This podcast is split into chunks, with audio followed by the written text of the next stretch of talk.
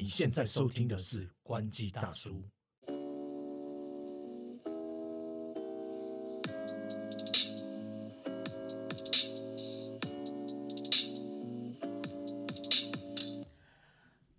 Hello，我是头哥，我是利欧。今天跟大家分享一下关于最特别的出差经验。对啊，因为近期因为开始很多身身边的朋友都准备出国或已经出国好几趟回来了，然后接下来可能很多同业都已经要接下来要去出差嘛。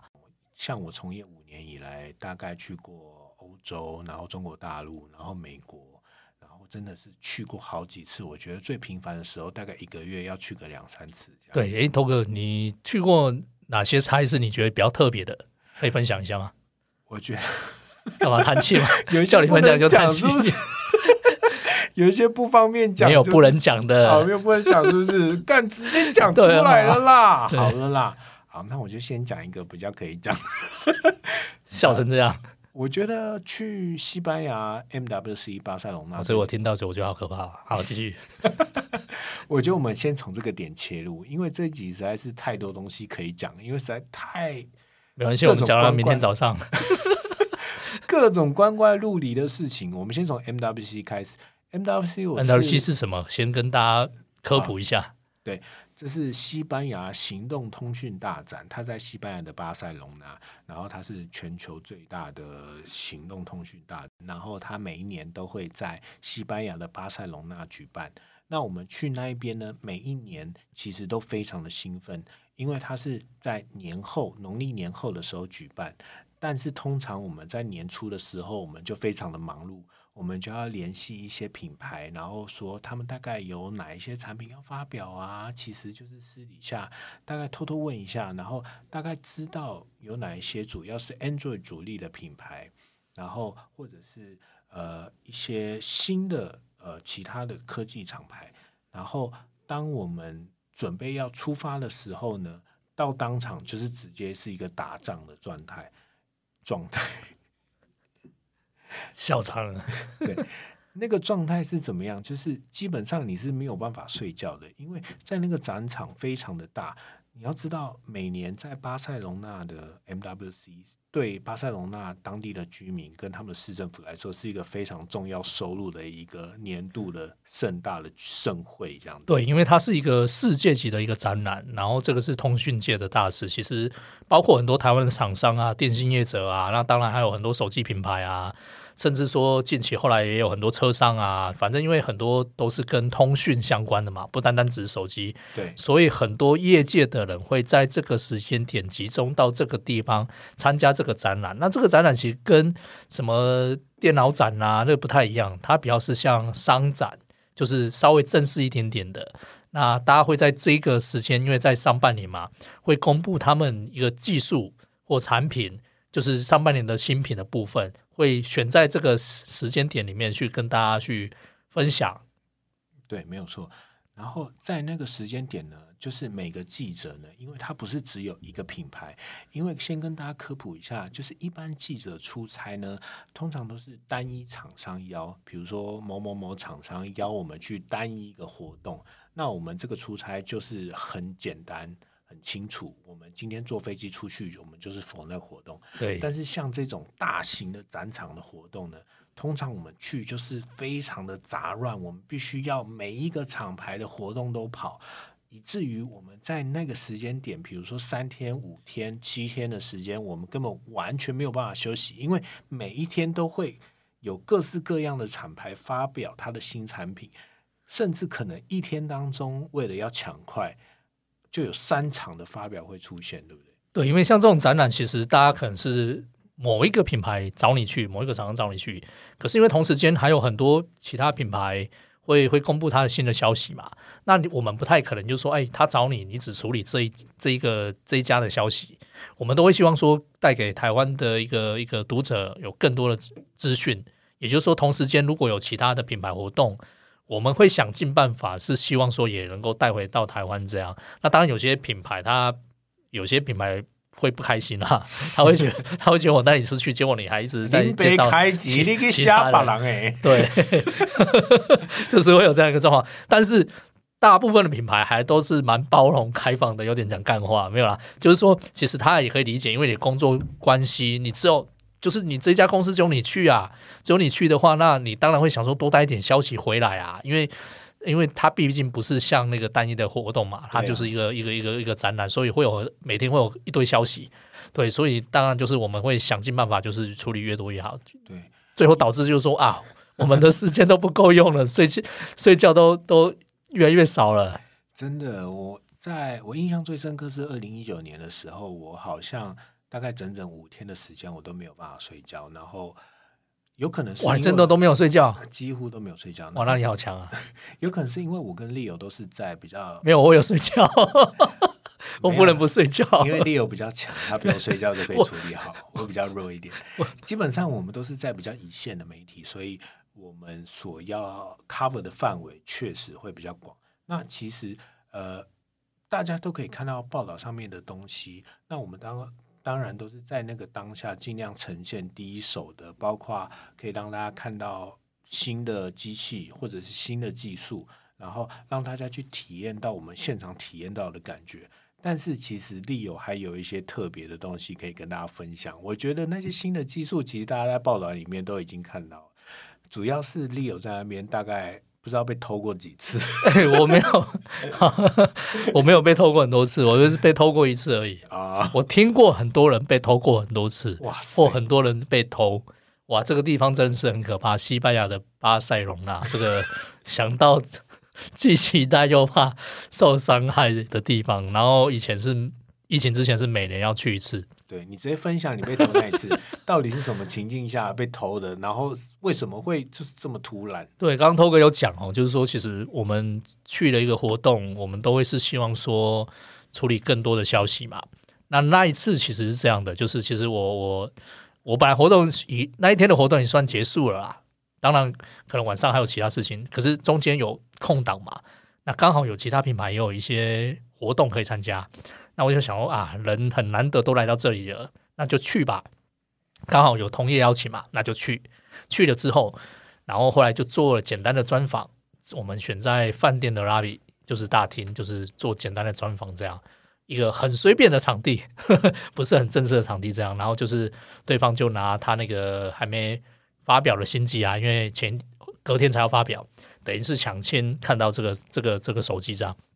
那我们做简单专访，然后做完专访之后，因为因为只有两三个人参加而已，然后那时候就想说，哎，结束之后要准备拍照了，我就弯腰准备拿起我的相机的时候，我发现，哎，干我的包嘞，我的包怎么不见了？就是我刚放脚边啊，怎么我的包包？哎，我包包很重哎，里面两三公斤，因为里面有相机，相机单就单眼相机嘛，一堆手机，一堆东西这样。因为你要出门一整天，所以里面带了很多电源线来，有的有有的没有吃饭的工具嘛。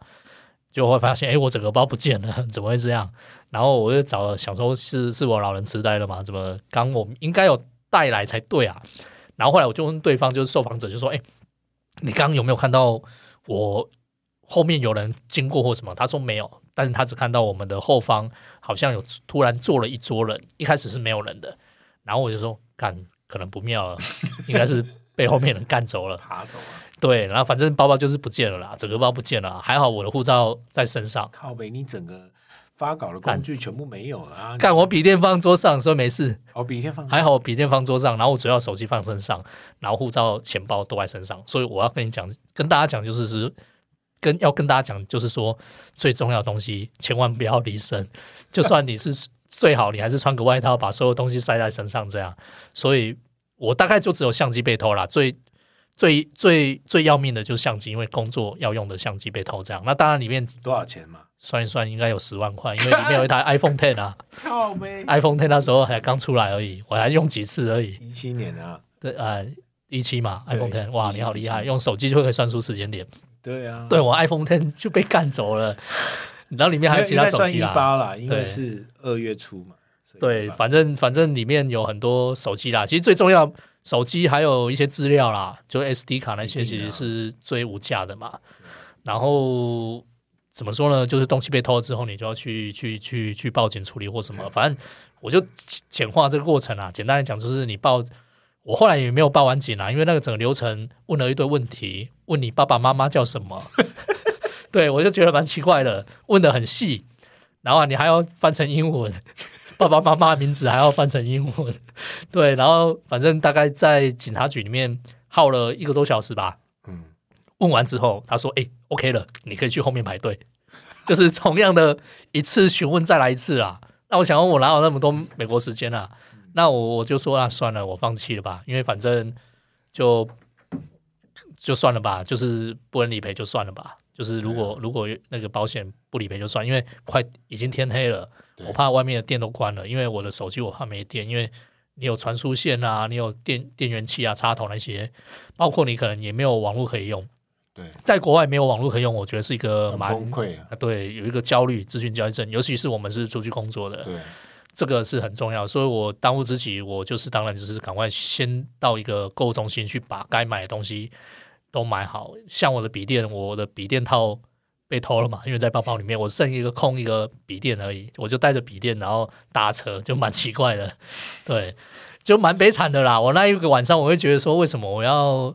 呃，多参加这个活动，然后我多多做了这件事情，然后受到这个惩罚了吗？。现在要透露品牌了呃，算了吧，反正很多人都知道啦。对，就是反正也不是太重要的一个品牌。反正简单来讲，就是我我我、啊、当下我觉得有点崩溃，就是好像世界末日了。就是你多做，你你会发现你多做这件事情，结果把自己搞死了。确实。对，啊，你是不是还有参加，比如说在罗浮宫还是在长城的活动？哦，那个是比较开心的。刚 刚讲的这是比较比较比较悲惨的。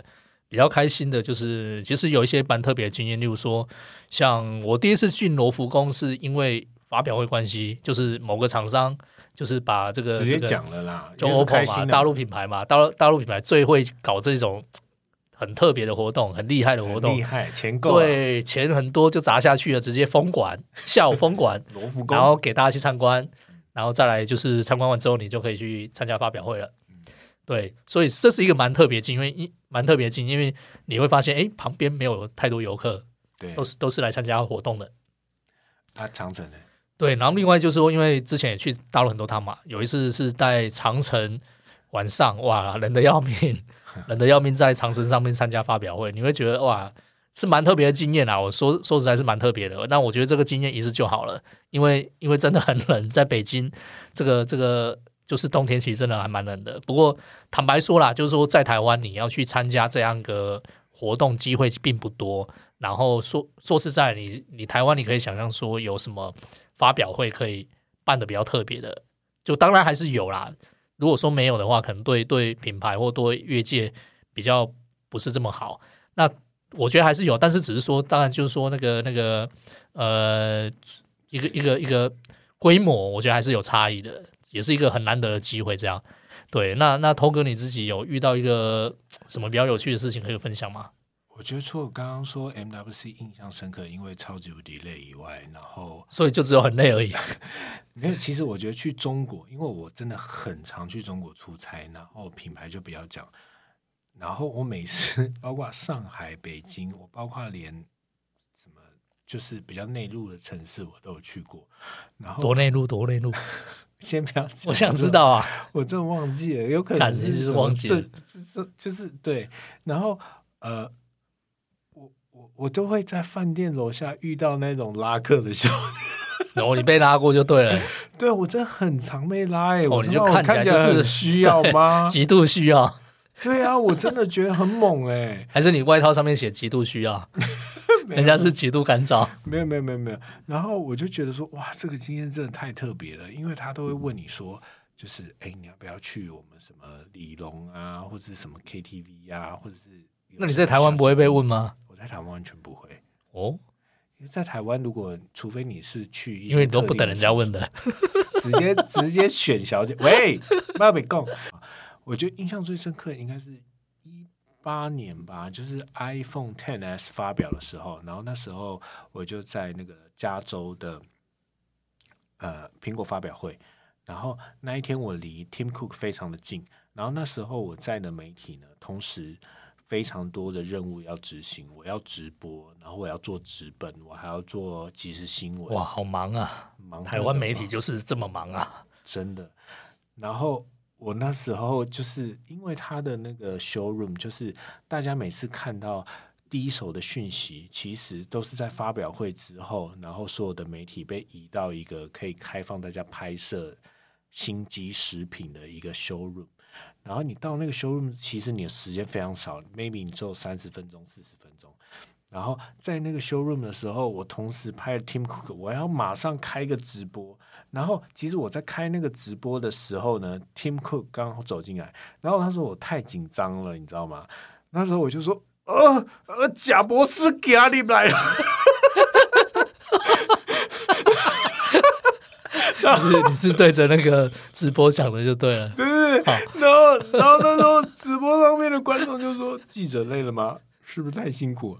没睡饱，没睡饱，没睡饱，因为有时差。”然后我后来就是草草的结束，因为我就跟大家说：“对不起，记者还有很多事情要做，大家体谅一下。”你一定想要找个洞钻进去。超级无敌想，然后反正就是超级无敌忙，但是那一次我真的觉得收获满满，因为在我们疫情之后，我们都是看线上的发表会嘛，你就是很少就是再去体验那种直接在现场的发表会的那种感觉。对，因为其实对对媒体工作者来说，很重要一件事情就是，其实有时候我们自己看到一些东西，我们会感到兴奋的。例如说，这个品牌的创办人啊，或品牌的高层啊，当然前提是因为你你你自己本身对这个品牌有一定的认同感，或者是你感觉他做了一些事情，你觉得很棒或什么。就是有时候我们自己还是跟一般人一样啊，虽然在当下是那个那个那个工作那个环境下，但有时候你又要就是角色很多啊，就像刚涛哥讲的，哎，又要直播，又要拍照，又要文字，又要干嘛的，要做的事情太多了，但。还有其中一个就是自己的这个这个角色还是在的，所以有时候会精神错乱，对，会有一个这样状况。所以你遇把那个丁库克把他当成假博士，这个我觉得是蛮有趣的。但是，但是我相信那个当下的感觉，其实这很难得机会，真的确实。那同时当然也有发生一些倒霉事，比如说刚刚六哥讲的。他东西被偷的事情，对你，你有多倒霉？有比我倒霉吗？其实我好像没有发生到很倒霉事情，但是我被那个就是种族歧视过。就是我有一次同样也是在美国，好像纽约出差嘛，然后我就早上要从饭店要去吃饭吃早餐的时候，然后我只是点一杯咖啡，然后我就说 I would like a Americano，然后他就一直跟我说 What What。然后我就想说，啊，不就是跳针就对了，咖啡吗？然后我后来就跟他说，我要一杯咖 coffee 这样子。然后他说，哦，OK。然后就非常慢才给我。然后我就想说，他妈是不是婊子？哎，你讲这个，其实我之前进美国海关，我也是有遇到一个状，这个类似这样的问题啦，就是英文发音的比较不是那么标标准吧。然后那个那个那个。海关问我说：“我要住哪里啊？”然后反正我忘了我到底住哪一间啦。我我又跟他讲，但发音标讲的不是很很标准。然后后来，哎，他就是不想理我，他叫我再重新排一次，然后就是鬼打墙一样。我甚至我后来拿资料给他看，我要住的是这一间。对。然后后来我讲一个稍微接近一点的发音，然后他才又重复纠正了我的发音，然后才让我过去。对，我觉得其实有时候到。呃，美国好像当然这是看人啦，并不是说美国一定就这样，就是看人。就有时候有些人就是会这样，当然也不止美国。其实我在呃欧洲啊，我之前在德国，其实我也遇到一个状况，就是我在那个那个最后一天，我我去了一个超市买东西，就是想说买一些小东西送，就是当当小礼物送给朋友嘛。然后后来我就刷了一个卡，就是刷卡，然后他就跟我讲说：“哎，我这个。”呃，名字名字不一样，签名签名，因为签名好像是签中文嘛，然后就是就卡上面签的是中文，然后我我在当下签的名字签英文，因为有时候你忘了你到底是签中文或英文，他就他就讲跟我讲说我这个卡那名字签的不一样，他就不让我刷，然后我就跟他说这个是我中文名字啊，什么什么之类的，然后解释没有用，然后后来我就再拿其他卡给他，他就一副就说啊我刷不过去啊。我想，怎么可能？我一堆卡就拿出来，都都刷不过去。然后后面排的人越来越长，最后我只好对，我就拿出现金。我记得我那个现金是一百欧元还多少，反正就很大一张啊。因为你就会想说，哦，我都要这这最后一天了，我还要把我这个大钞拿去找开，然后又多很多零钱麻烦。然后我当下我就去了德国这么多次，我第一次觉得就是有有这种感觉，不好的不好的感觉。然后尤其又发生在就是最后一天，然后后面的人就是一副就啊你怎么这样啊？就卡紧。对啊，对啊，对啊，你是有钱就拿出来嘛，干嘛这样啊？对，然后我就说哦，好好好好痛苦啊，这样对不对？对啊，但是其实接下来因为大家可能陆陆续续都会出国去玩，不管是出差或去玩或怎样，我觉得还是有一些东西是可以跟大家分享的。例如说，像因为我刚这次刚从呃下一位回来嘛，那我就觉得说有一些因为太久没有出国了。有时候有一些过去很习惯的事情，其实都已经忘了。甚至我出国前一天都很紧张，说：“哎，我到底要带什么？带什么？”那我觉得有一些东西是可以跟大家分享，就是其实大家可能一定要带信用卡嘛。就是出国你钱换的不够多，你一定要带信用卡。那其实信用卡现在有很多那个呃海外消费回馈啊。那这个海外消费回馈其实有些其实就是给的还蛮多的，看起来蛮漂亮的。可事实上，其实我像我这次去，我就发现一个状况，我就故意拿一些比较少在刷的卡，然后它会会比较多，我就想说啊，太久没有用了，终于可以派上用场了。然后我就大概刷了两千多块，就买买一些小东西。然后买完之后，后来结账之后，就是隔几天嘛，那个账单来了，我发现哎，哇，这个这个这个手续费，然后怎么回馈好好少啊，跟预期的这么少。后来就问了，发现啊，原来因为有些信用卡它是有门槛的。他例如说，他可能这张账单他必须要五千块，当期的账单要五千块或或多少钱，你才可以享有这个优惠。对，所以其实并并不是说他写几趴就一定是几趴。然后我就忽然发现啊，真的是忘了，就是老了，确实完全不知道这件事情。确实，对，所以其实有一些这个这个信用卡回馈啊，大家要特别留意，就是出发前要搞清楚你这个卡它有什么优惠，然后它有些门槛限制。那当然还有一点啊，就是行李不便险这个一定要保，尤其是现在因为疫情，当然有些地方是解封，可是现在还还是有很多地方那个可能航班还是比较乱一点的。